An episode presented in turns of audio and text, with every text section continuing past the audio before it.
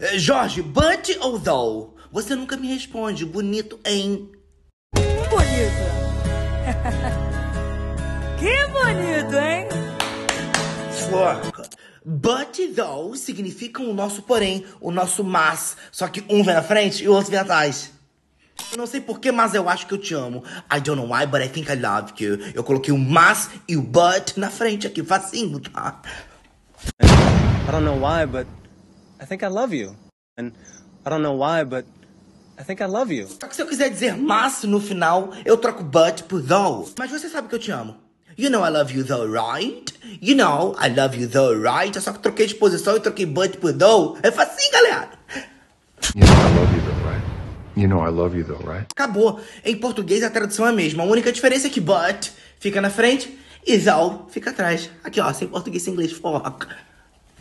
Now the world right for you. They knock.